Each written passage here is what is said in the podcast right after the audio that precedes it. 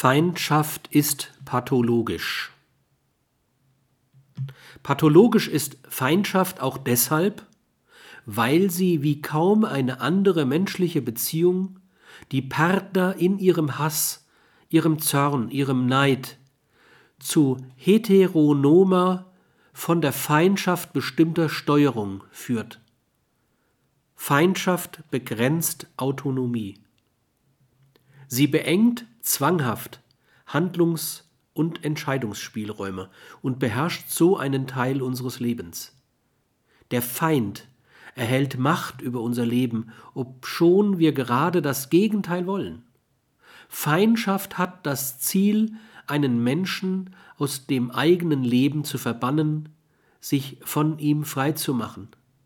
Doch stattdessen baut sie ein intimes, soziales Feld auf, das oft stabiler und anspruchsvoller ist als jene sozialen Felder, die durch Zuneigung, Anerkennung und Wohlwollen bestimmt sind.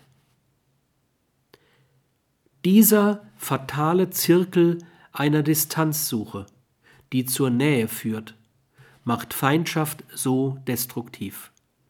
Feindschaft ist daher eine der intimsten und engsten Bindungen, die Menschen und Gesellschaften miteinander eingehen können und zugleich die vermutlich am weitesten verbreitete neurotische Störung, der nur deshalb kein Krankheitswert zugesprochen wird, weil das allgemeine Bewusstsein sie als normal definiert.